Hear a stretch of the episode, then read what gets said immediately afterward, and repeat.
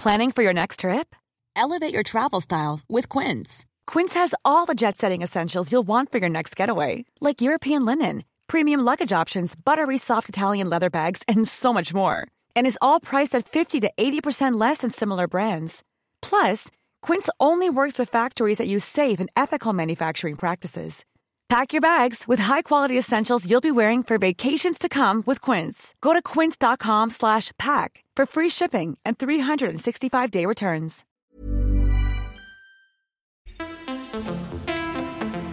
Bonjour à tous Tout d'abord, quel plaisir d'en avoir enfin fini. Ce fut une campagne aussi vide qu'étouffante et aussi longue que nauséabonde. Nous sommes à J 4 de la seconde mandature macronienne et une fois n'est pas coutume, j'aimerais commencer par une note d'espoir. Nous, les 18-24, sommes près de 41% à avoir choisi l'abstention lors du second tour. J'entends souvent mes aînés dire que nous sommes des branleurs, des feignants, des petits cons, complètement désintéressés de l'avenir politique que nous avons en commun. Bref, vous connaissez le laïus. Souvent pêle-mêle, euh, suivi de de mon époque, on joue avec des bouts de bois, ou tout ça, c'est de la faute des jeux vidéo et des réseaux sociaux, quand ils ne disent pas des internets. Pourtant, force est de constater que l'inédit de cet entre-deux tours, c'est plutôt nous qui l'avons porté. D'abord car mes congénères n'ont jamais tant politisé leur abstention.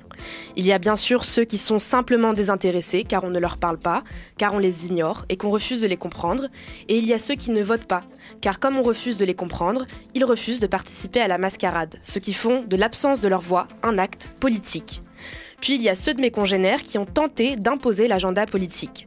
La Sorbonne, Strasbourg-Saint-Denis, le HESS, rue Saulnier, on a vu dans ces derniers jours une multitude d'occupations ou de manifestations tenter d'insuffler de nouveaux modes d'action et de réflexion politique. Questions sociales, écologie, accueil des étrangers, tous ces sujets qui frappent toujours à la porte des présidentielles sans jamais en dépasser le seuil, nous voulions les porter et pour ne rien vous cacher, personnellement j'en ai fait partie. À J 4, force est de constater que nos tentatives ne furent que ce qu'elles sont. J'ose pourtant modestement considérer qu'elles sont porteuses d'espoir, que malgré l'abstention, malgré la difficulté croissante de faire entendre nos voix, malgré la déconnexion délibérée de nos aînés, il est de petites avancées qu'il faut noter et encourager. Alors à J 4, je me dis qu'il reste 5 ans, et toutes les années d'après, pour dépasser le seuil ou casser la porte. Bienvenue dans Le Péril Jeune, saison 1, épisode 4, les restes du second tour. Et nous sommes pour la première fois en direct. Le Péril Jeune. Le Péril Jeune. How dare you? Putain mais tais-toi, tu sais même pas ce que c'est que la lutte des classes Eh, Je suis pas venue ici pour souffrir, ok? Avec Guilain Gilliot, 22 ans, engagé auprès d'Emmanuel Macron. Le Péril Jeune. Je rappelle, le départ pour la manif est à 14h hein? Avec Anna Bikouloulou, 24 ans, engagée chez Europe Écologie des Verts. le Péril Jeune. Et alors, ces demoiselles, là, qu'est-ce que je leur sers Faudra peut-être penser à renouveler les consommations? Un café avec 5 pailles, madame.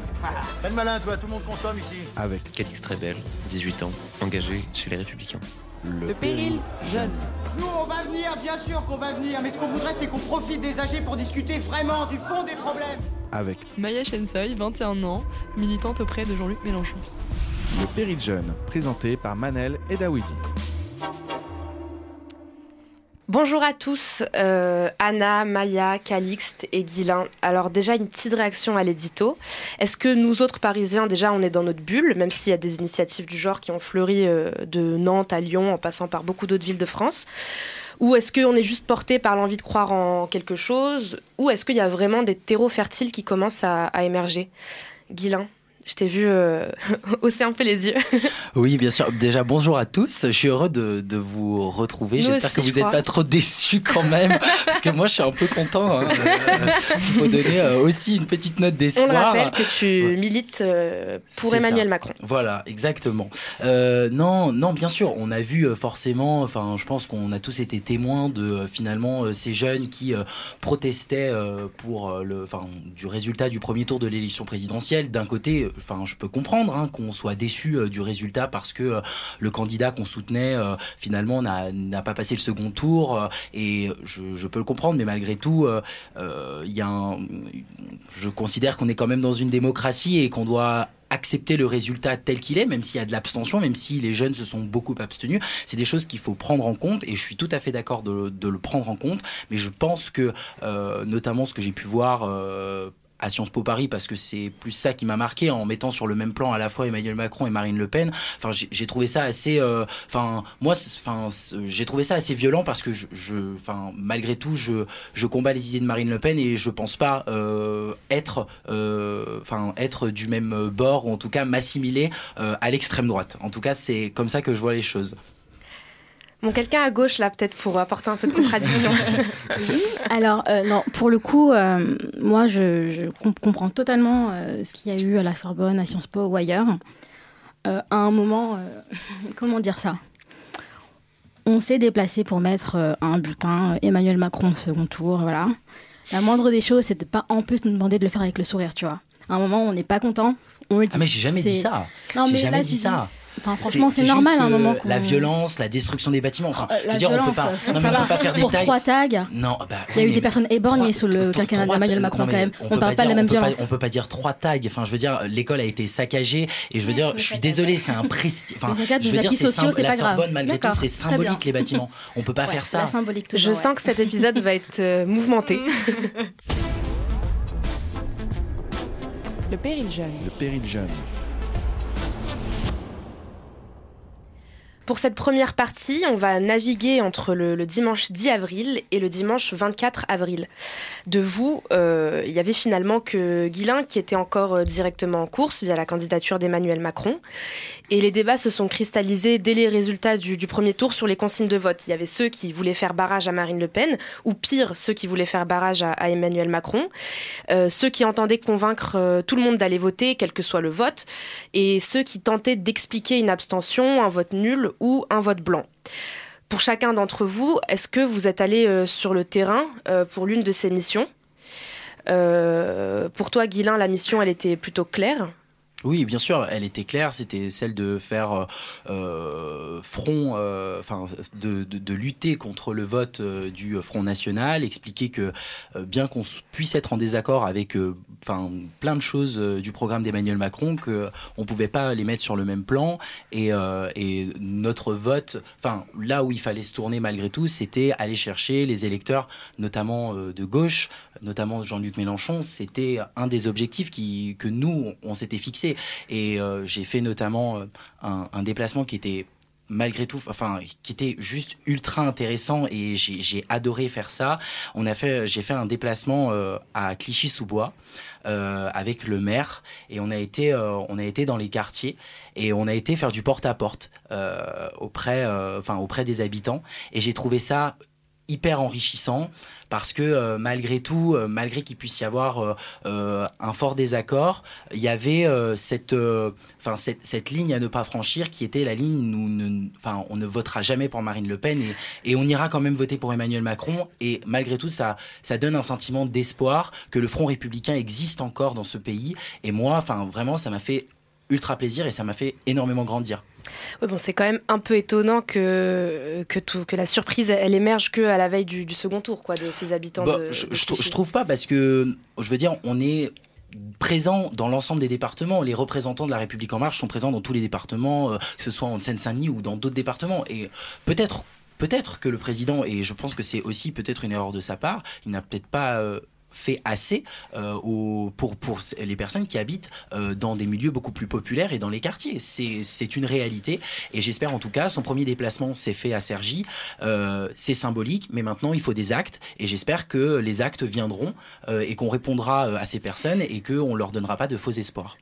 Maya, du coup, t'en as pensé quoi de la stratégie d'Emmanuel Macron de tout bord à gauche, on va récupérer les électeurs de Mélenchon? Et dans un second temps, c'était quoi ta mission, du coup, dans ce, cet entre-deux-tours Bah écoute, euh, on n'était pas dupes, hein, on sait très bien que qu'il avançait des choses un peu vagues pour euh, flirter avec nous, mais euh, tous les camarades qui sont allés voter euh, Emmanuel Macron le 24 avril, euh, enfin pas un seul n'a été convaincu par ses propos, Euh, ils l'ont juste fait par, euh, par barrage, donc euh, voilà. Euh, moi, pour ma part, je, me suis abstenue, mais j'ai quand même, euh, euh, bah, martelé qu'il fallait pas voter Le Pen. J'ai fait une conférence avec d'autres camarades sur ce sujet-là, où j'ai fait un point sur le, rapport de Le Pen aux droits des femmes.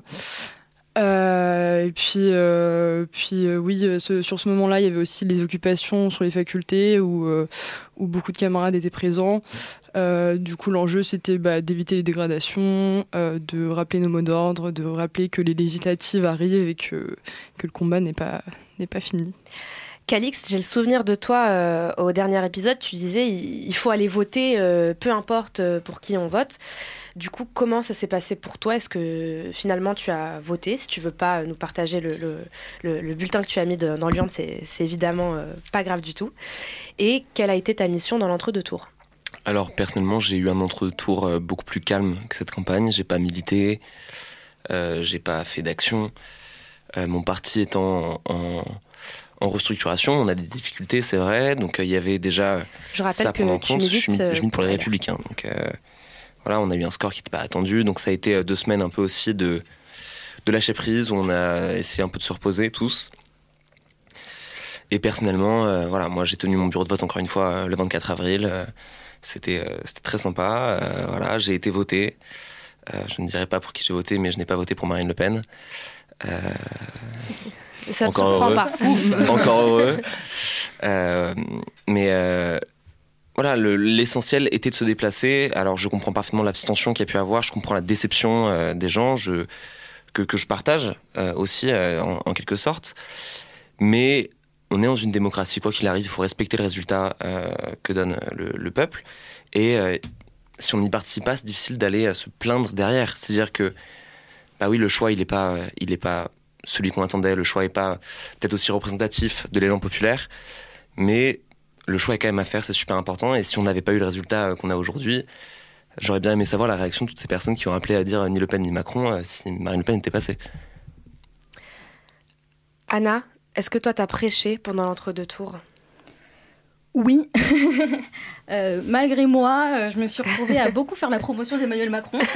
Rejoins-nous Euh, c'est vrai que, euh, bah, en fait, euh, dès, euh, dès les résultats, en fait, enfin, on- du coup, nous, on s'est vu le, le- le mardi et euh, vraiment Oui, dans la foulée, euh, ELV euh, s'est beaucoup mobilisé euh, pour, euh, euh, bah, avec un peu un hashtag Le Pen ne doit pas passer. Et c'est vrai Ouais. que l'idée, c'était de mettre en avant à la fois tout ce qui était problématique dans son programme et rappeler que son programme n'était absolument pas social et de vraiment dire euh, point par point en quoi son programme était tout à fait destructeur. Euh, bien sûr, rappeler aussi euh, le racisme, l'islamophobie, l'antisémitisme, tout ça. Donc, on, on s'est beaucoup mobilisé sur les réseaux sociaux, on s'est aussi mobilisé dans la rue. Il y a eu des manifs, et puis. On a aussi écrit euh, plein de tribunes, euh, voilà.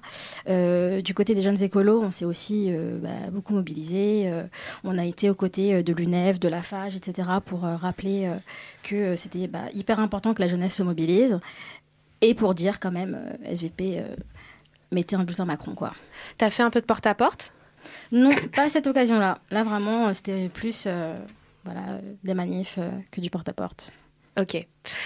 Euh, je voudrais qu'on parle un peu euh, du, du débat lors euh, de l'épisode 3 des restes du premier tour. On avait évoqué le débat de, de l'entre-deux tours. Euh, certains avaient prévu de bouder, si je me souviens bien, et de ne pas regarder, ou alors de seulement regarder les, les highlights euh, qui, qui en ressortiront. Euh, finalement, est-ce que vous l'avez regardé du coup ce débat ou pas du tout? Non. Non, Non? non, non. Oui, Ouais. ça a été long. Nous, euh, il y avait un- sorte de grosse soirée qui a été organisée au Bellucci's dans le 10e. C'est quoi le Bellucci's? C'est un bar. euh, C'est quoi un- la sociologie du. Bellucci's? La sociologie du eh ben, il y avait des, mais il y avait des. euh, Enfin, c'est quoi cette histoire de la sociologie? Elle a combien non. la pinte? Ah, la pinte, euh, franchement, je trouve, je trouve que ça va. Enfin, c'est raisonnable. en vrai. Non, on choisit pas. Enfin, on a choisi ce bar-là pour. C'était plus pour la taille qu'autre chose, parce qu'en fait, le but était qu'on soit nombreux à regarder et qu'il y ait à la fois euh, euh, une cellule euh, riposte, à la fois des gens qui viennent pour regarder ça, enfin, de manière très chill et on boit tous un verre ensemble. Donc vraiment, non, non, c'était, bah, c'était une bonne soirée parce qu'on était tous ensemble. C'était tous ensemble, tous les jeunes, ou il y avait aussi des cadors du parti non, il y, avait énormément de jeunes parce Ouais. que, enfin, dans ces moments-là, enfin, les jeunes ont envie d'aller boire un coup, c'est normal. Mais il y avait aussi, il y a quelques ministres qui sont passés, Sophie Cluzet, Clément Beaune, euh, qui, qui est passé. On avait énormément de journalistes. On avait près de, on avait plus d'une cinquantaine de journalistes euh, qui étaient là, euh, qui faisaient des duplex en même temps. Enfin, c'était un peu euh, la cacophonie. Quoi. Bah, du coup, je te demande ton avis sur la, la prestation de ton candidat qui est maintenant président. Bah, en fait, le. je vais pas, je vais pas dire que c'était mauvais. Enfin, j'ai trouvé qu'il était très bon parce que finalement, ça montre qu'il a été cinq ans au pouvoir et que malgré tout, euh, il connaît quand même ses dossiers et que même si ça plaît pas, euh, il a toujours une répartie et une, une construction idéologique qui est pertinente. Euh, après, on, savait très bien que ça allait être un peu plus barbant dans le sens où Marine Le Pen ne referait pas ce qu'elle a fait en 2017, resterait très calme et mmh. que son objectif c'était finalement de déstabiliser un petit peu le président de la République. Et, et, je veux dire, c'était c'était le but du jeu. Après, oui, bien bien sûr que parfois c'était un peu long, euh, mais malgré tout, je pense que ça a permis de voir qu'il y avait deux projets qui étaient différents et que le président a su parfois euh, trouver euh, les bonnes réponses pour déconstruire un petit peu, un petit peu le débat, enfin en tout cas la, vision qu'elle portait et montrer qu'il y avait des mesures comme par exemple la suppression de l'impôt sur le revenu pour les moins de 30 ans, où c'était des trucs un peu complètement ubuesques. Est-ce que tu trouves qu'il a réussi à s'affranchir du, mépris dont on lui faisait souvent, enfin on lui fait souvent le procès? Alors malgré tout, voilà, la, critique que je peux faire, c'est euh, la posture qu'il a pu adopter à certains moments, je l'avoue totalement. Euh, mais, enfin, pour le coup, enfin, je, je, pense pas que ce soit euh, d'une manière très volontaire en se disant tiens je vais me mettre comme ça ça va montrer que je m'en fous je, je pense pas parce que pour avoir eu cette chance de le rencontrer plusieurs fois. C'est quelqu'un qui, euh, bien qu'on soit opposé à ses idées, est vraiment très avenant, très chaleureux, très souriant et pas du tout, euh, euh, pas du tout dans cette arrogance. Mais je, enfin, je, j'avoue totalement que parfois, quand il avait le coude sur la table, la tête dans ses mains, je peux comprendre que ça, il passe un peu pour le mec. Enfin, je m'en fous. Ou alors, ce que tu racontes en face, mm. tu dis n'importe quoi et moi, je sais mieux que toi. Calixte, je te sentais un peu euh, hausser les, sourcils là. Déjà, c'est 7 euros la pinte au Belucci's. Voilà, la cellule de fact-checking. Euh, absolument. Et euh, Franchement, ça va à Paris. Bon, même si les bars. Oui, mais un grand bar pour faire tenir plus de 800 personnes où la pinte, elle est à. En tout cas, une chose est sûre, le Bellucci a fait une bonne soirée. Oui, le Bellucci a fait de l'argent, c'est sûr. Hein. Et par rapport au débat, moi, je suis désolé. Alors, Marine Le Pen n'a pas été du tout du tout euh, au niveau pour ce débat, mais alors Emmanuel Macron a été d'une suffisance insupportable. C'est-à-dire que c'était très compliqué de regarder le débat sans... Euh, ne, regarde pas Guilain, il n'en est pas responsable. Je sais, je sais, mais, mais je veux voir s'il y a un peu d'approbation dans son regard euh, au moment où je dis ça. Parce que c'était même dur à regarder de voir à quel point... Enfin, je suis désolé, Emmanuel Macron était candidat, oui, certes, mais il était aussi président de la République. Un président de la République ne peut pas se comporter d'une manière aussi... aussi si je puis dire, familière, désagréable. Il y a une stature présidentielle, alors qu'il a cassé euh, à mille reprises durant son quinquennat, ce qui est une des choses qu'on lui reproche. Mais conservatisme, ça. c'est l'importance de, la puissance de, la nation. Euh, mais c'était aussi dérangeant de le voir, même dans ce débat, à ce moment où, bah oui, Emmanuel Macron semblait euh, effectivement prendre de haut Marine Le Pen euh, tout du long, euh, avacher sur sa table, effectivement euh, le coup de poser la main la main sur la tête, à la regarder, à prendre ses notes, puis la regarder avec un regard dédaigneux dès qu'elle finissait une phrase, la couper vachement. donc c'est la forme qui t'a ah, c'est la forme m'a dérangé. Alors moi les propos de Marine Le Pen m'ont aussi dérangé par moments beaucoup plus que ceux de Macron d'ailleurs. Par moment. par non parce que justement elle a quand même vachement bien réussi, il faut reconnaître ah non, aussi les choses, elle a vachement bien réussi son son rôle de dédiabolisation de ses idées. Alors Éric Zemmour a aidé euh, là-dedans forcément tout au long de la campagne. Mais euh, contrairement à 2017, elle a beaucoup plus su jouer le rôle de la candidate un peu populaire qu'elle avait du mal à incarner. Là, elle a su mieux y arriver, faut le reconnaître. Mais en revanche, ça restait, euh, ça restait assez bas niveau, quoi. les filles, vous n'avez pas regardé le débat, du coup, c'est ce que vous me disiez. donc j'ai envie de vous demander déjà pourquoi on regarde plus ce débat? Et ensuite est-ce qu'il y a des choses qu'on pourrait potentiellement faire pour moderniser tout ça. J'imagine que vos candidats, euh, notamment Mélenchon, euh, espéraient ou, du moins touchaient du doigt le, fait d'être à ce débat et que vous avez commencé peut-être à, préparer euh, ce moment fort. Qu'est-ce qu'on aurait pu faire pour avoir un débat qui soit plus digeste? Est-ce qu'il faut garder un débat? Est-ce que c'est encore utile et pertinent? Ou est-ce qu'il faut le faire mais différemment? Je pense que l'idée du débat est fondamentale. Par contre, ce qui aurait pu être intéressant là, c'est que, ouais, forcément pas d'autres candidats, mais euh, peut-être euh, des journalistes plus, euh, plus punchy, quoi. ils ont notamment essayé d'en mettre des journalistes plus punchy. on se souvient de, ils ont essayé, de la Et toi, Anna, tu en penses quoi? Ben, Je suis entièrement d'accord. C'est euh, c'est quand même ce qu'on peut le plus reprocher euh, à, à, ce format, c'est qu'il n'y a aucune contradiction. Il y a des moments où, objectivement, il faut leur dire bah non, ce que vous dites, ça va pas, c'est border. C'est totalement faux. Et là, personne n'est là pour le faire. Donc à un moment, euh, forcément, euh, on laisse les gens juste dérouler leur programme comme ça sans à aucun moment l'interroger. Et ça, c'est absolument pas normal en fait. De, toute façon, euh, je pense que la majorité des Français ont partagé votre, votre avis, puisque ça a été le, débat le moins regardé de, de l'histoire, si je ne m'abuse. Il y a quand même presque 17 millions de personnes qui ont regardé, sachant qu'on n'est pas juste tout seul devant sa télé. Ça n'empêche euh, pas que ça a été le moins regardé. Bien sûr, bien sûr, mais on peut pas dire que la majorité des Français ont pensé ça. Je pense, enfin, je pense pas. Il y a des gens qui ont Alors pourquoi les gens n'ont pas regardé selon toi? Parce qu'il y, y a certaines personnes où généralement on regarde un débat quand ça concerne son candidat, c'est normal parce que quand ça concerne pas, enfin, je veux dire si ça, si, si Jean-Luc Mélenchon avait été au second tour, je, je pense que tu aurais regardé le débat euh, parce que c'était ton candidat et enfin que ça t'intéressait plus. Euh, je- Enfin, je, je me vois, enfin moi ça, j'aurais regardé parce que j'ai cet aspect politique là, mais peut-être que les gens qui, qui finalement euh, euh, enfin sont pas forcément intéressés par la politique dans leur vie quotidienne regardent pas forcément ce débat et euh, et si jamais le candidat pour lequel ils ont voté au premier tour ils ont peut-être pas envie. Je pense qu'il faut pas avoir d'a priori. Il y a peut-être des gens qui regardent pas le débat parce qu'ils considèrent que finalement c'est un acte politique aussi de ne pas le regarder, ça c'est tout à fait juste. Je pense qu'il y a des gens aussi qui en ont peut-être juste rien à faire, qui en ont peut-être toujours rien à faire, mais enfin, faut pas faire de nos propres idées ou d'aperçus une généralité, je pense. Il faut être, euh, assez euh, prudent avec ça. Enfin, J'entends ce que, si ce je que dit Guilain. Enfin, il y a aussi beaucoup de personnes qui disaient que c'était juste un remake de 2017 et qui n'avaient pas envie Bien de sûr, non, mais s'infliger ça. aussi- donc, euh, aussi. Enfin, je sais pas Je pour toi, suis- mais moi je l'ai regardé en 2017, même si. Mmh. euh, non, non, mais euh, enfin, je, je- je suis d'accord aussi avec ça. Il y a, il y a- il y a plein de facteurs différents euh, qui font que, enfin, mais je ne pense pas que ce soit non plus euh, le fait que les gens s'en foutent. Je pense que les Français, euh, qu'ils soient jeunes ou vieux, sont intéressés par la vie politique et que justement cette sorte de remake faisait que ça intéressait moins. Euh, J'entends ce que tu dis, Guilain. Euh, Anna, j'aimerais, euh, enfin, pardon, Maya, j'aimerais te demander, est-ce que tu penses pas que c'est un peu infantiliser les, électeurs de croire qu'ils se saisissent des questions politiques post euh, premier tour uniquement quand leur candidat ou, la personne qui- qu'ils supportaient arrive aux portes de ce, de ce second tour? Bah, si, si, je pense que c'est complètement le cas. Euh, je pense pas que les Français n'ont pas regardé parce que c'était pas leur candidat. Et euh, au-delà de ça, enfin, nous on est militants, donc euh, ouais, on a un candidat, mais euh, les Français ils ont surtout des idées. Et euh, là, simplement, leurs idées n'étaient pas représentées euh, à ce débat-là. Voilà. Le péril jeune. Le péril jeune. Et je sais que pour nombre de nos compatriotes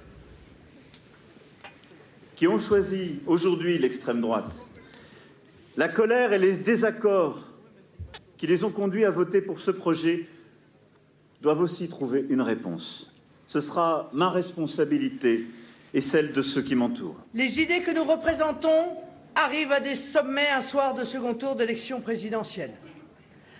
Avec plus de 43% des voix, le résultat de ce soir représente en lui-même une éclatante victoire. Les années à venir, à coup sûr, ne seront pas tranquilles. Nous lançons ce soir la grande bataille électorale des législatives. Cette ère nouvelle ne sera pas la continuité du quinquennat qui s'achève, mais l'invention collective d'une méthode refondée pour cinq années de mieux, au service de notre pays, de notre jeunesse. Chacun d'entre nous il y aura une responsabilité. Chacun d'entre nous aura à s'y engager, car chacun d'entre nous compte plus que lui-même. Vous êtes toujours sur le Péril Jeune, saison 1, épisode 4, les restes du second tour.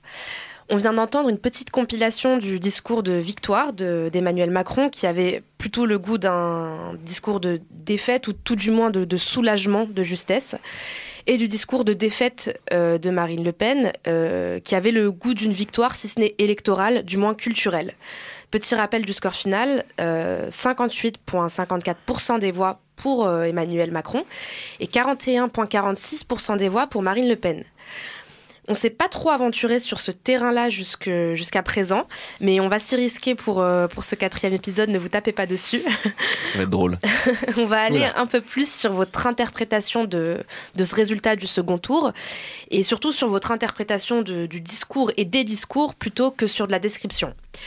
Quand Emmanuel Macron dit que ça l'oblige, ce résultat, euh, qu'il faut aller sur une méthode refondée, sur un mode nouveau pour faire vivre la démocratie, qu'est-ce qu'il faut comprendre selon vous? Et c'est sans procès d'intention pour Emmanuel Macron quand, quand je dis ça, c'est plutôt comment on pourrait refonder euh, cette vie démocratique qu'on peine à faire, euh, à faire vivre. Anna? Pas évident la question. on brainstorm là, t'inquiète. Comment refonder notre vie démocratique? Et surtout, qu'est-ce que tu penses que qu'Emmanuel Macron entend par euh, le mode nouveau de, de cette démocratie qui arrive avec ce, sa deuxième mandature? Euh, ben, euh, J'avoue que euh, je ne sais pas trop quoi en penser, mais que euh, ça me fait un peu peur parce que je ne sais pas si vous aviez vu, mais il y avait quelques rumeurs un peu qui circulaient sur les réseaux sociaux, euh, comme quoi il aurait dit qu'il était favorable à un septennat ou des choses comme ça. Et bon, si c'est ça le renouveau démocratique dont il est question, voilà. C'est quoi qui te fait peur, le, le septennat euh, en tant que tel ou plus euh, un septennat de Macron? Parce qu'il expliquait aussi qu'il ne pourrait pas euh, en bénéficier, tout du moins dans, dans les prochaines euh, élections présidentielles. Ah ouais, du coup, ça ne ferait pas sauter la règle du cumul. Enfin, ça fait. le- Parce qu'il y a une règle de, cumul, de non-cumul des mandats. Mais si on fait une réforme constitutionnelle qui met en place un septennat. Il ne pourrait pas directement euh, aux prochaines élections en, Ça- ça le concernerait en pas. Mais après, ça s'accompagne pas, ça s'accompagne pas que de ça. Je pense que ce que le président voulait dire à ce moment-là, c'était que le septennat, c'était pour expliquer que finalement, en cinq ans, quand on veut mener des réformes, la politique, c'est aussi sur le temps long. Et donc peut-être que finalement, l'erreur avait été, et on le sait tous, c'est que quand il y a eu la réforme du quinquennat avec l'inversion du calendrier, euh, du calendrier pour les élections législatives, euh, les élections législatives suivant les élections présidentielles, on a tout le temps une majorité euh, qui est absolue afin que le président finalement ait les pleins pouvoirs et puisse mener toutes les réformes qu'il souhaite. Là, c'était à la fois dire on va peut-être finalement faut peut-être revenir en arrière parce que enfin en tout cas l'Assemblée nationale ne représente plus l'ensemble l'ensemble des idées qui sont partagées. Mais je pense aussi que euh, ce renouveau, il va se faire aux élections législatives parce que malgré tout, euh, je pense que euh, je pense très sincèrement que la France insoumise ou en tout cas que le, le groupe de gauche va vraiment prendre beaucoup de députés à l'Assemblée nationale. Peut-être que le Front national aussi, qui n'était pas représenté jusqu'à maintenant, va aussi prendre énormément de députés et que finalement ces partis euh, extrêmes qu'on disait qui n'étaient pas représentés jusqu'à maintenant vont finalement finir par être représentés à l'Assemblée nationale et donc finalement la majorité des idées des Français seront représentées à l'Assemblée nationale. Je pense qu'il faut voir un peu comment vont se présenter les élections législatives, mais je souhaite, euh, je souhaite que, euh, enfin, même si je partage pas les idées, je souhaite que les idées d'extrême droite et les idées euh, de, de gauche et d'extrême gauche puissent, puissent, enfin, puissent être à l'Assemblée nationale. C'est normal. Ok, je, je note cette phrase qui sera peut-être le titre de l'épisode. Euh, bah, Maya, est-ce que toi tu souhaites que les idées d'extrême droite et celles d'extrême gauche euh, fassent partie euh, plus amplement de, de notre magnifique Assemblée nationale Bah, du coup, extrême droite, non. Mais. euh, Ah oui, mais c'est la vie démocratique. Ouais, ouais. On partage pas les, on partage pas les idées. Je, je, je partage absolument pas les idées. Mais, si on commence à dire qu'on Mm. refuse une catégorie de gens qui ont voté pour ces personnes, on n'est plus en Mais démocratie. ma question, c'est surtout, euh, est-ce que la France insoumise, c'est encore l'extrême gauche ou c'est devenu simplement la gauche, dans la mesure où le PS n'existe plus et, et moi personnellement je m'en réjouis? Euh, Ou, euh, ou est-ce que euh, vous n'arrivez pas à vous affranchir de, de ce qualificatif d'extrême qui vous met au même plan que l'extrême droite? Bah, je pense que juste d'un point de vue de théorie politique, on est de gauche. Après, euh, forcément, du, dépendamment du point de vue, euh, ça, ça peut varier, mais, euh, mais je trouve que l'étiquette d'extrême gauche est de moins en moins employée pour, euh, pour nous définir. Ouais. Et si Euh, je, oui, si bien je sûr. peux juste rebondir, c'est vrai que ça fait quand même très peu sens de dire que la France insoumise est d'extrême gauche. Je sais pas si vous avez lu le programme politique du NPA, ça n'a rien à voir. Vraiment, ça comme, ça c'est vraiment de l'extrême gauche. Enfin, là, ce que propose euh, Mélenchon, ça reste assez euh, réformiste. C'est plutôt plutôt dans les clous euh, de ce qu'on appelle le cadre républicain, tout ça. Enfin, il a pas. Et, donc ce que proposait notamment euh, Mélenchon euh, et qu'on pourrait interpréter euh, par, euh, enfin comme plutôt le, le mode nouveau de faire vivre la démocratie euh, qui évoquait Emmanuel Macron, c'était la sixième République. Est-ce que c'était ça, à vous, votre euh, mode nouveau?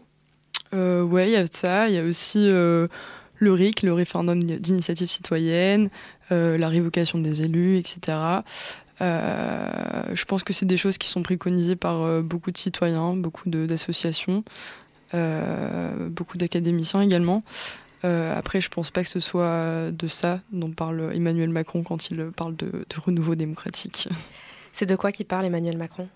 Euh, je pense que c'est assez creux quand même, euh, comme d'habitude. Mais euh, non, écoute, je, je sais vraiment pas. Mais, euh, mais non, mais on a, on a un ministre de Macron qui a, qui a dit qu'il voulait faire passer euh, la réforme des retraites par le 49.3, euh, genre euh, deux jours après qu'il ait dit ça. Donc euh, je sais pas si on peut vraiment euh, le penser sincère dans ses paroles. Calixte, euh, déjà, qu'est-ce que tu en penses de ce mode nouveau euh, de, de gauche? Et surtout, euh, c'est quoi le mode nouveau à droite La Alors- droite républicaine Déjà, justement, euh, je trouve ça un peu dérangeant de ne pas employer le terme d'extrême gauche quand on parle de la France insoumise. Euh, ce qui définit, enfin, une des qualifications principales de l'extrême, on va dire que ça va être le populisme et la violence. Quand aujourd'hui on a des candidats comme Tahabouaf qui sont, euh, qui sont investis par LFI, on peut quand même parler de caractère violent, Qu'est-ce qu'il a condamné. fait pour être violent euh Bah, il est condamné quand même à un jeu racial. euh, je- enfin, je- je sais pas. un peu en pâture d'un certain nombre de, de policiers, malgré que je conçois que euh, euh, le fait qu'il ait mis en lumière euh, l'affaire Benalla, très bien, ok, mais ça ne justifie pas tout, ça ne justifie pas tous les mots. Puis, je sais pas, mais traiter, traiter une femme de pute blanche ou euh, traiter euh, une policière euh, d'arabe de service, je trouve ça un petit peu dérangeant. Euh, voilà. C'est des termes qui dérangent aujourd'hui, mais donc on parle de personnages très controversés, quand même, chez la France Soumise. On parle aussi d'un populisme réel. On va chercher sur euh, les attentes des gens avec derrière des mesures. Ah, par exemple, le RIC. Le RIC, euh, dans l'idéal, c'est génial. Enfin, euh, factuellement, effectivement, si on pouvait donner cette voix aux citoyens, ce serait super, mais ça passe par une refonte énorme euh, de nos institutions. Il va falloir revoir la cinquième. Donc justement là, c'est logique, c'est cohérent dans le programme de sixième République. Euh, quand les autres candidats parlent de RIC, c'est absolument impossible. C'est de la démagogie de parler de RIC. Enfin, article 11, article 89, on va pas faire un débat constitutionnel ici euh, là-dessus, mais c'est extrêmement compliqué. Donc personnellement, cette union de la gauche qui apparaît, elle est nécessaire dans le renouveau démocratique avec la République en marche, qui devient une espèce de parti unique euh, de la force républicaine, avec derrière des extrêmes qui montent. Et c'est extrêmement dur aujourd'hui pour des partis traditionnels comme le PS, comme les Républicains, de trouver leur place. Et il faut ce renouveau institutionnel chez nous euh, pour retrouver euh, une ligne. Je te laisse répondre, euh, Maya, sur, euh, Bah, juste sur cette concernant diatribe. euh, euh, je pense que tu peux pas définir euh, la, la France insoumise par Tahabouaf. Enfin, il en faisait pas partie jusqu'à a investi récemment. depuis quoi Euh, Il a investi depuis très récemment. Et si on l'a investi, c'est pas du tout parce qu'on cautionne ses propos, c'est parce que euh, il parle à une frange de la population à qui il ça- faut ça parler joue à votre avantage. À notre avantage et aussi euh, à la population à laquelle il faut parler. Donc, euh, et je pense que sa parole est nécessaire euh, et que. Donc c'est plus politique. C'est, Attendez, laissez-la terminer peut-être. Et, euh, et du coup, tu peux pas dire que LFI est d'extrême gauche parce qu'on a investi à Bouaf. C'est pas lui qui fait, euh, qui a écrit notre programme, qui a construit euh, notre vie militante, pas du tout. Oui, mais alors à ce moment-là, quand, quand Macron supprime, enfin remplace l'ISF par l'IFI, c'est en soi, enfin, on le traite de président des riches et vous allez nous dire oui, mais c'est symbolique, c'est tout. Et ben là, c'est exactement pareil. C'est-à-dire que enfin, le fait que vous ayez investi Tahabouaf, c'est, enfin, c'est symbolique, c'est le symbole finalement de, de ce qu'est euh, LFI. Et je, enfin, juste, enfin, moi, je, je, je peux, enfin, je peux pas cautionner ça. Il faut au bout d'un moment être cohérent avec ce qu'on dit. Quand Jean-Luc Mélenchon dit qu'il souhaite que les candidats investis aient un casier judiciaire vierge. Enfin, ce n'est pas le cas. C'est pas le cas. Donc pourquoi on ne respecte pas ça C'est pas, Fabien Roussel qui. non, non, Jean-Luc de Mélenchon, Jean-Luc Mélenchon, non, non, Fabien Roussel l'avait dit, mais Jean-Luc Mélenchon part, euh, a, a parti du, enfin, est aussi parti du principe que c'était la même chose. Il l'a dit, euh, il l'a même euh, tweeté. Je vais pas faire Marine Le Pen avec ma petite, euh, ma petite feuille où j'ai imprimé le truc, mais Jean-Luc Mélenchon l'a dit. Et en fait, je trouve que si on veut respecter les citoyens, il faut commencer par faire ce qu'on dit et euh, c'est- ce- c'est pas les respecter. Là, l'intérêt, c'est plutôt politique parce qu'en fait, on va récupérer un député de plus et on va jouer avec ce qu'ont envie d'avoir les gens. Et je trouve que c'est pas très cool. Alors, euh, moi, les, critiques sur, sur Tahabouaf, je pense que c'est un peu du réchauffé et que dans ce cas-là, chaque parti doit aussi balayer euh, de- devant sa porte où, où euh, tous les, candidats ont leur propre casserole. Mais Marine Le Pen, ça me fait la, transition avec euh, ma question suivante.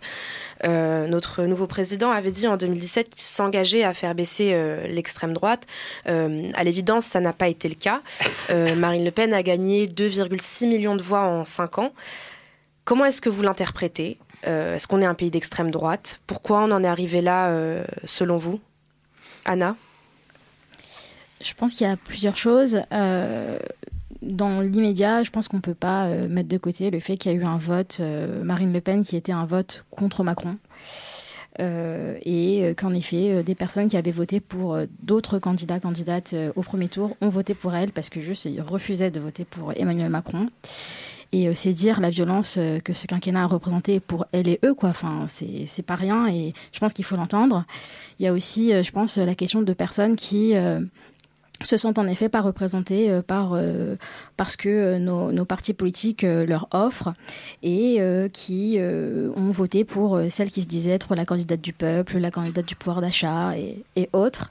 Et c'est vrai que là où on a probablement failli collectivement, hein, vraiment tous les partis politiques, c'est de leur dire bah non, c'est vraiment pas une vraie alternative.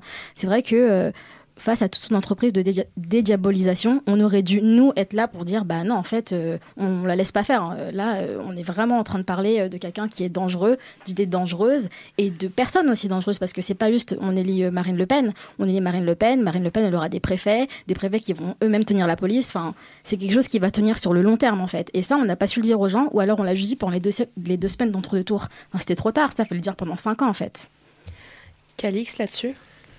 Je pense que ça va aussi au-delà du. Euh, enfin, je suis totalement d'accord pour le coup euh, sur pas mal de points euh, que, que tu as soulevé, Anna, mais ça va même plus loin que le simple vote contestataire par rapport à Emmanuel Macron.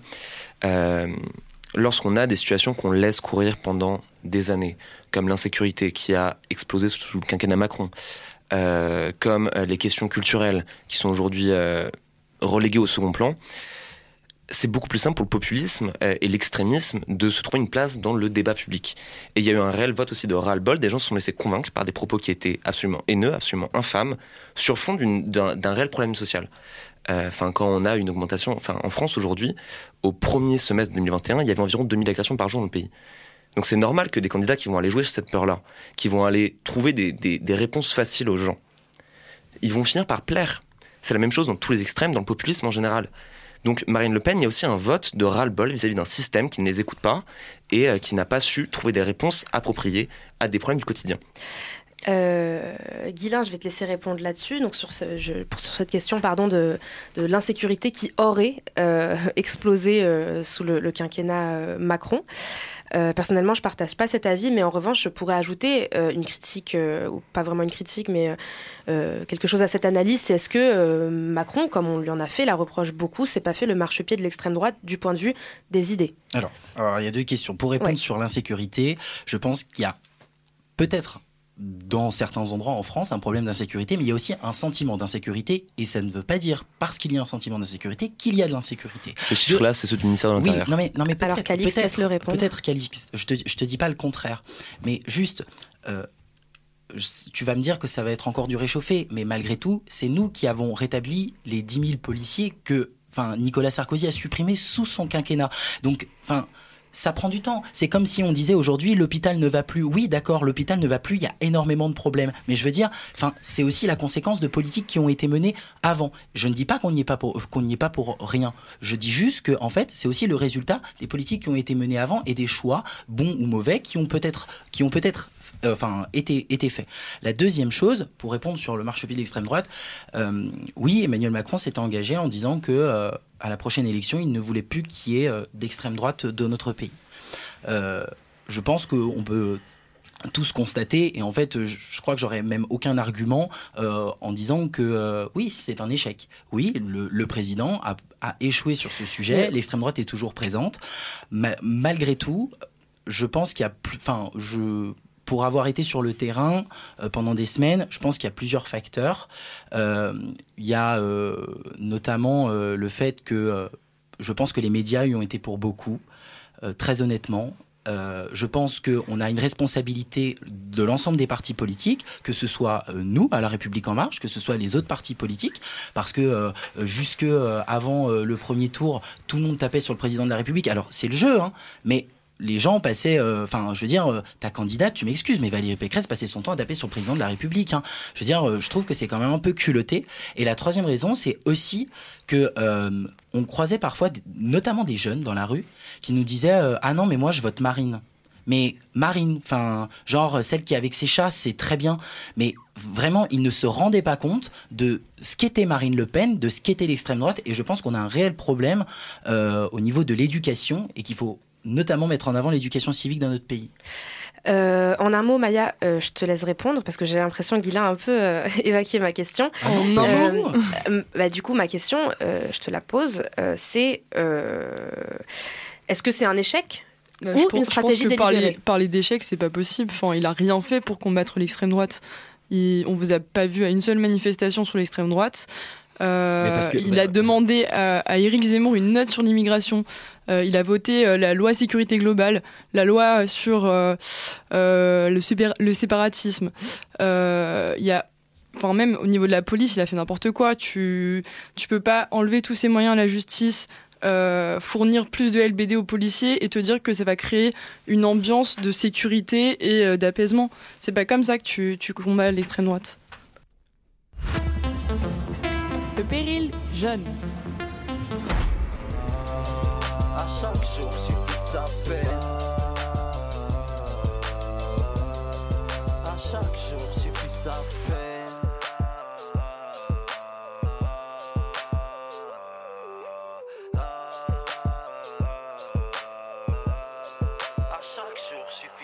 Ça meurt pas en silence, un homme qui se noie. À traverser du miroir, nos sourires. J'étais petit, j'avais peur dans le noir, nuit blanche. Dans ce couloir, je marche interminable, et ce boulevard. J'écris de la main gauche, dégueulasse, c'est mon buvard. Et dit tout die pour écrire l'histoire. Une défaite, un exploit. À chaque jour suffit sa peine. Demain, je trouve un emploi. Tomber, se relever, partir, tout le monde cherche sa voie. Un regard, l'amour rentre dans ta vie sans le savoir. Ce monde, un grand mensonge, on cache les apparences. Un calvaire, du caviar, ça commence par une romance. Triompher, pas tant de souffler que ça recommence. À chaque jour suffit sa peine, on sera tous rois avec la patience.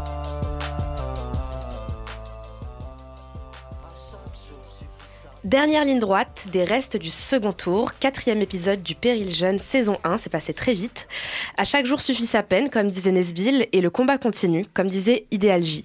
Anna, Calixte, Guilin et Maya sont aussi toujours là. Une campagne est à peine finie qu'une autre commence déjà, les législatives. Euh, déjà, est-ce que vous serez en campagne? Avec quel rôle Euh, Anna?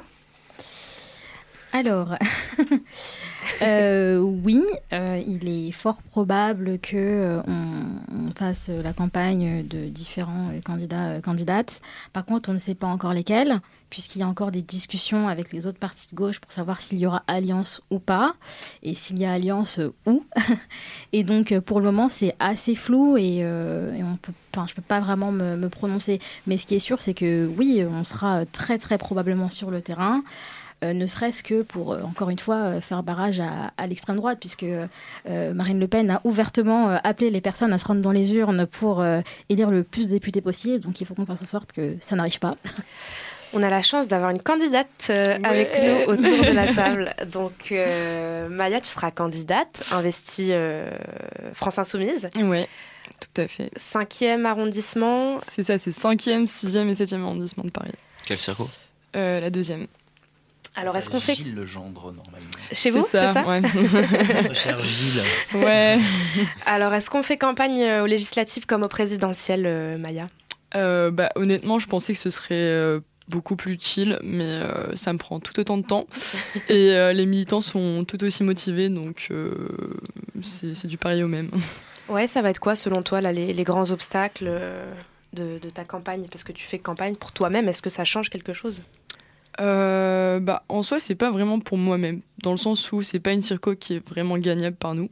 Donc là, l'objectif, c'est vraiment de remobiliser les électeurs, euh, de, euh, de garder le, le terreau euh, militant euh, en énergie, et puis, et puis ouais, récolter assez de voix pour faire de la thune. C'est plutôt rare un candidat, même à l'échelle des législatives, qui dit on a très peu de chances de gagner et qui est honnête là-dessus. Ouais.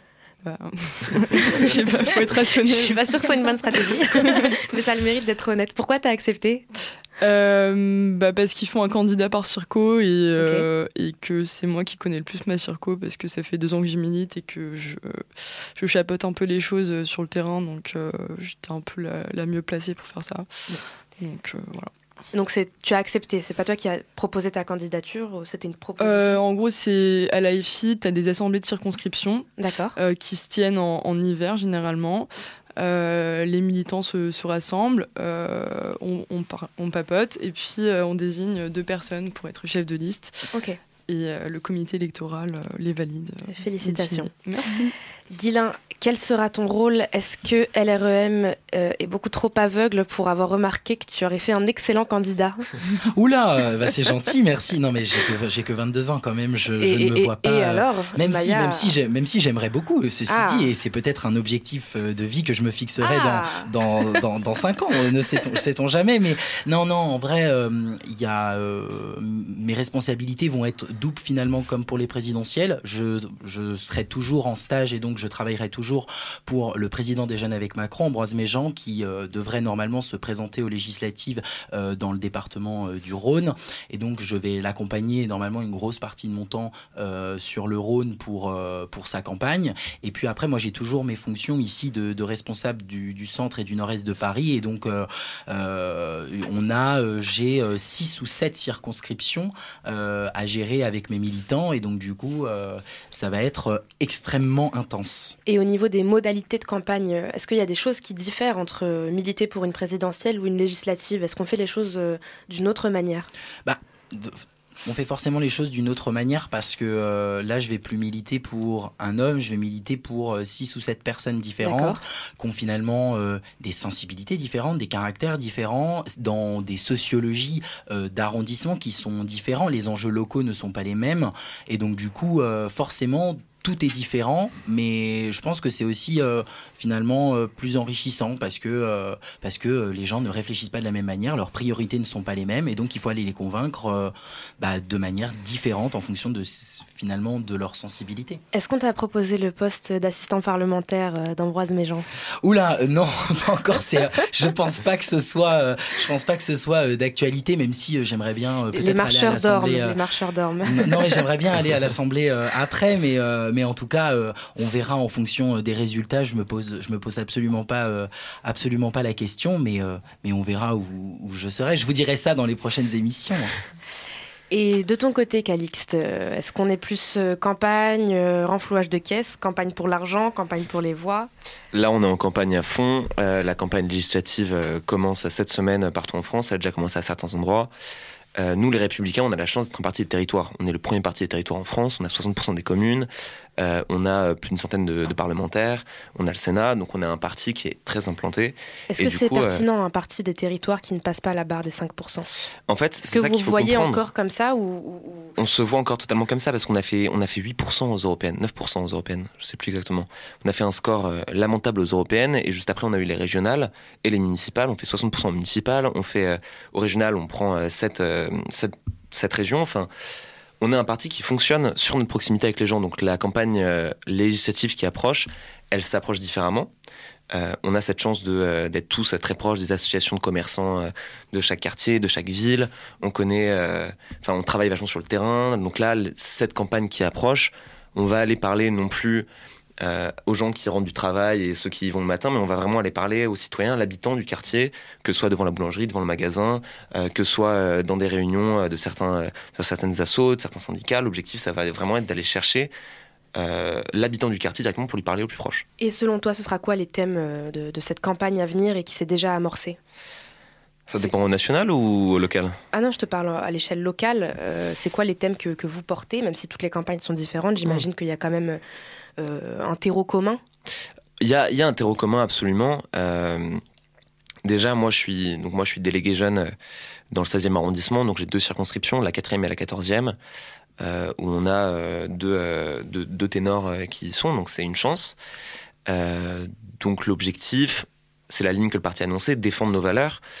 On va vraiment essayer d'aller euh, parler aux citoyens pour leur prouver que oui, malgré le score qu'on a fait au présidentiel, qui est une défaite, on va pas se voiler euh, la face, c'est- évident, euh, on est encore là pour les représenter.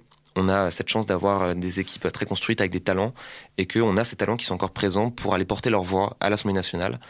Et donc là, vraiment, l'objectif, c'est de prouver que bah, même si on a eu un échec individuel, et enfin non, même collectif plutôt, au présidentiel, on va avoir les individualités qui peuvent encore primer dans les instances de pouvoir. Donc, entreprise de, de reséduction de vos militants, et moi je, je, te, je te, demandais en fait de, de me dire le, le, terreau commun sur le, le, point de vue des idées. Est-ce qu'il est là? Est-ce qu'il existe même encore? Il existe tout à fait encore. Nous, on, on se bat euh, pour, on va dire, aujourd'hui porter une, une, vision de la France qui va être celle de sa culture, euh, de sa tradition, celle aussi euh, bah, de la proximité, parce que les républicains, c'est toujours beaucoup de sociétés civiles qui s'engagent euh, à un moment. Donc euh, on est généralement très proche des gens, donc on veut aussi porter directement des projets de quartier. C'est souvent ça, euh, c'est souvent de là d'où émanent nos propositions. On est très proche aussi euh, de nombreux euh, groupements jeunes, de nombreuses associations, donc on veut montrer qu'on peut aussi porter ces voix individuelles euh, directement des territoires. Je pense à, à Guillaume Carion, par exemple, président des jeunes républicains qui est candidat dans le Tarn, dont le programme entier de candidats, ça va être uniquement des propositions par rapport euh, à, son, à, à sa circo. Euh, c'est pareil dans le 16e, où nos candidats parlent vraiment uniquement de leur circo, et là où on se réunit sur des valeurs communes, ça va être défendre les intérêts euh, de la classe moyenne mmh. et défendre la valeur du travail, la valeur française, euh, nos traditions. Euh, on reste à l'échelle locale. Maya, c'est quoi les thèmes et les idées que tu veux faire peser dans ta propre campagne? Euh, Moi, du coup, c'est des thèmes un peu plus nationaux qui sont ceux de notre programme. Euh, on croit encore au troisième tour, donc euh, on bombarde là-dessus. Euh, après, euh, euh, pareil, on, on, regarde aussi en direction des mobilisations locales. Il y en a pas mal dans le cinquième. Euh, des associations, euh, des conseils de quartier, etc. Donc euh, ça, on s'y penche. J'ai un pôle argumentaire qui, qui travaille là-dessus. Il a fait quel score Mélenchon dans ta circonscription? Je sais pas, le cinquième, on a fait 26%. Ok. je crois que Macron a fait 35. sixième, septième, je pense qu'on est plus de l'ordre de 16-17%. Donc voilà. Okay. Et on revient à l'échelle nationale. Anna, tu penses que ce sera quoi les, thèmes qui vont peser dans le quinquennat? Ou à défaut euh, les grands chantiers que toi t'aurais aimé voir menés euh, par Macron dans la mesure du possible? Ah, par Macron Oui. Parce que j'allais commencer par euh, le fait qu'il fallait qu'on tape sur Macron, mais du coup, non. non, euh, je pense que euh, bah, cette, cette idée de troisième tour est plutôt partagée par l'ensemble de la gauche. D'accord. Je pense que cette idée que là, on, on voit que tout le, monde est, tout le monde est à bout, qu'il y a vraiment une colère, qu'il faut qu'on l'entende et qu'il faut qu'on fasse quelque chose. Je pense qu'il faut qu'on rebondisse dessus mais qu'on rebondisse vraiment, pas que ce soit juste une image, qu'on aille vraiment à l'écoute des personnes, qu'on essaye vraiment de comprendre quels sont leurs besoins, quelles sont leurs attentes. Et euh, visiblement, les, les, thématiques là qui ont, qui ont porté, euh, c'était bah, celle du pouvoir d'achat, c'était celle euh, du... Enfin, on aime bien dire pouvoir de vivre parce que -hmm. c'est quand, même, c'est quand même ça aussi la question. Et là où il faudrait clairement remettre une couche parce que ça n'a pas été fait. Euh, c'est sur l'écologie. Enfin, je veux dire, euh, l'horloge tourne. Ça devient urgent euh, de, de s'en saisir. L'écologie, l'égalité femmes-hommes, enfin, toutes ces thématiques dont on n'a pas du tout entendu parler ou alors pas assez, euh, en partie à cause des médias, etc. Je pense qu'il faudra vraiment axer là-dessus et, et, mettre le paquet.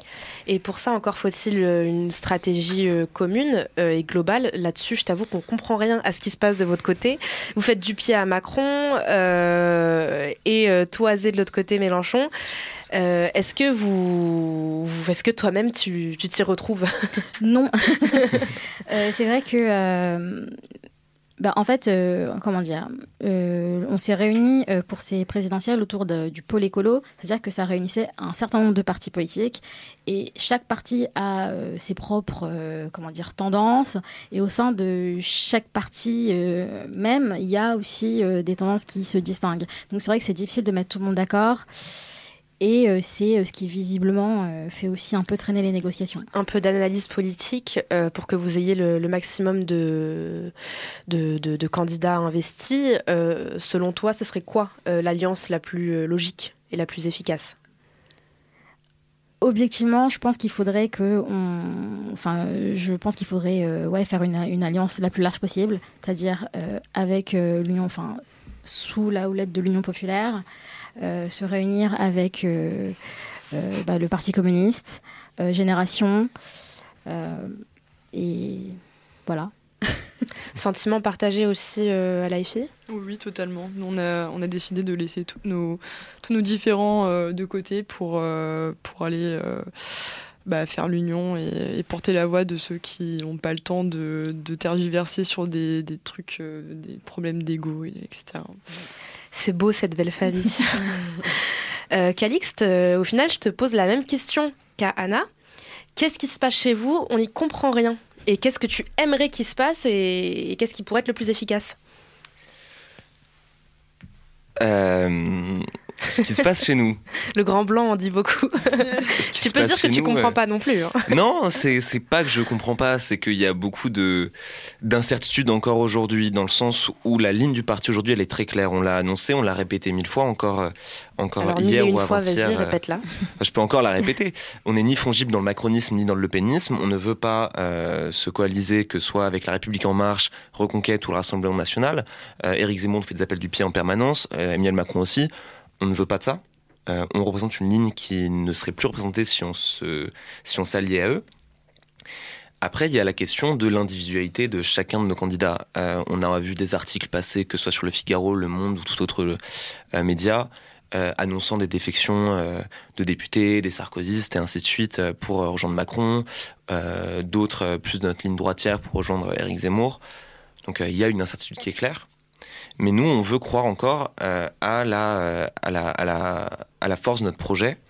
On veut croire encore à la possibilité justement de convaincre nos citoyens dans les territoires et euh, de dire on est une ligne indépendante, on est un parti historique, on est le parti gaulliste à l'origine, euh, on, a, on a un parti de tradition et un parti de, de, de panache, comme dirait Mhm. Guillaume Carayon, et on va pas se laisser écraser comme ça, on va continuer à se battre pour nos idées. Ok, c'est un beau mot d'espoir. Euh, on a beaucoup entendu dans l'entre-deux tours, euh, beaucoup à gauche mais aussi à droite, élire Macron dans les urnes pour le combattre dans la rue, choisir son ennemi. Maintenant qu'on a choisi, comment on lutte Et cette question, elle t'inclut, Guilain, parce que j'aimerais aussi savoir comment, maintenant que Macron a été euh, élu président de la République, toi, au sein de ta structure, tu luttes pour faire monter tes idées? Bah, en fait, c'est une, une réflexion au-delà de moi-même, ce que je peux penser. C'est une réflexion qu'on va avoir euh, juste après les élections législatives au sein de notre mouvement de jeunesse. Déjà, euh, est-ce que on va continuer à s'appeler les jeunes avec Macron en sachant que Macron ne sera plus là après? Donc, qu'est-ce qu'on devient? Est-ce que, euh, est-ce que finalement on se, on se regroupe autour d'une personne ce qui était Emmanuel Macron, ou, enfin, ou alors est-ce qu'on se regroupe autour d'un socle de valeurs euh, qui va faire qu'on va pouvoir se rassembler et tous s'y retrouver? Et ça, c'est une vraie question. Euh, Enfin, je peux pas répondre dans le sens où, euh, enfin, ça va être l'objet d'une réflexion euh, collective. Euh, moi, je pense qu'on se rassemble sur, sur des valeurs, la, la valeur, la valeur à la fois du, du travail, du mérite, mais aussi de l'écologie, du pragmatisme, de l'Europe. Enfin, c'est des choses comme ça, des socles sur lesquels on arrive à se retrouver. Euh, mais je pense que s'engage là une réflexion hyper intéressante et des changements hyper intéressants euh, chez nous. Et, euh, et j'ai hâte de voir comment, comment, ça va se, comment ça va se présenter. Euh, Maya, cette question, elle pose aussi le, question du leadership au sein de tous les partis. Euh, Mélenchon a annoncé qu'il ne se représenterait pas. Qui pourrait être le futur champion euh, des Insoumis? Est-ce que c'est Clémentine Autain, David Giraud, Tabou Hafs, euh, Katnins? Est-ce que Mélenchon, c'est l'arbre qui cache la forêt? Et qui derrière pour lui succéder Bah, je pense qu'on a deux, deux candidats euh, pressentis. Ce serait euh, Mathilde Panot, donc notre présidente de, de groupe à l'Assemblée, et euh, Adrien Quatennens, qui ont fait leurs preuves euh, à l'Assemblée, euh, dans les médias, sur le terrain. Donc, on est Ok. Et chez les Verts? Je m'attendais pas à cette question. Euh, c'est vrai que euh, là, euh, il y aura en fin d'année un, un congrès du parti où il y aura potentiellement des, un renouvellement, quoi. Et c'est les candidatures ne sont pas claires. Enfin, personne n'a annoncé euh, ouvertement qu'il ou elle était euh, candidat candidate, mais euh, c'est vrai qu'il y a des petites rumeurs. Sandrine Rousseau souhaiterait potentiellement reprendre le parti. euh, euh, Julien Bayou potentiellement voudrait le, le garder. Enfin, c'est pas très clair en fait. C'est vraiment des, des on-dit, des petits bruits de couloir. Et c'est vrai que euh, on ne sait pas plus. Et maintenant qu'on a choisi l'ennemi, en deux mots, comment on lutte? Comment on lutte? Alors euh, ça, euh, je pense que c'est hyper important euh, de, rappeler que, encore une fois, rien n'est perdu. On n'en est qu'au début et il faut vraiment pas qu'on perde espoir. Syndiquez-vous si vous travaillez, si vous êtes étudiant ou autre. Syndiquez-vous, c'est hyper important. Les syndicats ont fait de grandes choses dans ce pays, en partie grâce à leur nombre et grâce à l'argent qui vient aussi avec le nombre. Donc franchement, euh, Euh, Enfin, franchement, intégrer des assos. Les assos, c'est génial. Il y en a vraiment plein partout sur tous les sujets, toutes les thématiques. Et euh, enfin, en, en créant du lien avec euh, les différents échelons politiques, on peut vraiment, vraiment faire plein, plein, plein de choses. Et puis, si vous voulez aussi rejoindre des partis politiques, euh, n'hésitez pas. hein. Le péril jeune. D'abord, bravo à Guilain, puisque lors du précédent épisode, il a pronostiqué parfaitement, avec le score exact, euh, le vainqueur euh, de ces élections Je m'en présidentielles. souvenais même plus. Le Péril Jeune, saison 1, épisode 4. Euh, fin du bal, on ferme les micros. Merci à vous quatre encore une fois. Anna, Calixte, Guilain et Maya de nous avoir fait profiter de vos témoignages, de vos expériences, de vos analyses de militants et le tout en direct. Merci aussi et surtout à Océane et Sullivan à la réalisation. Cet épisode sera disponible dès vendredi matin sur sogoodradio.fr et sur toutes les plateformes de stream audio. Les trois premiers épisodes sont évidemment déjà disponibles en réécoute sur So Good Radio et partout ailleurs également. À partir de la semaine prochaine, nous allons ouvrir le dernier tiers de cette première saison du Péril Jeune. Et ouais, déjà, ça va super vite. On se donne donc rendez-vous le jeudi 12 mai à 19h sur So Good Radio pour notre avant-dernier épisode, le cinquième de cette première saison. Le Péril Jeune, je vous salue, je vous embrasse même, ciao, et continuez de lutter.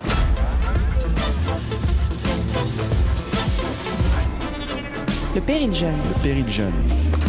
Le péril jeune.